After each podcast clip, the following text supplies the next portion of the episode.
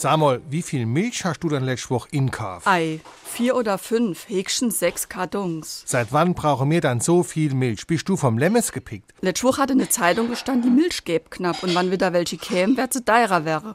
Doch ich halt mal ein bisschen Inkauf. So viel Milch brauchen wir doch bis an die Weihnachten nicht. Die Hälfte können wir sowieso vorher schon wegschütten, weil sie gar nicht so lang haltbar ist.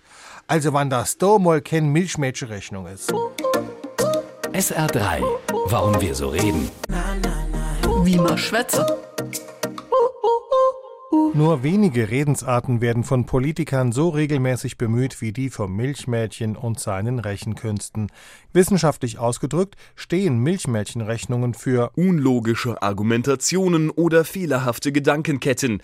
Es geht um eine Erwartung, die an unzureichende Bedingungen geknüpft ist. Sehr wahrscheinlich hat die Redensart ihren Ursprung in der Fabel Das Mädchen und der Milchtopf des französischen Dichters Jean de La Fontaine.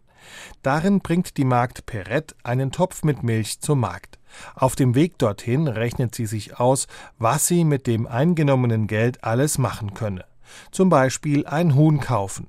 Dessen Eier will sie wiederum verkaufen, um sich vom Gewinn eine Kuh anzuschaffen, die wiederum Milch geben würde, die sie dann ja verkaufen könnte. Doch Perettes Träumerei endet jäh. Sie stolpert und verschüttet die Milch. Ihre Milchmädchenrechnung ist nicht aufgegangen, der Traum von der neuen Kuh zerplatzt, bevor die Milch von der alten verkauft war.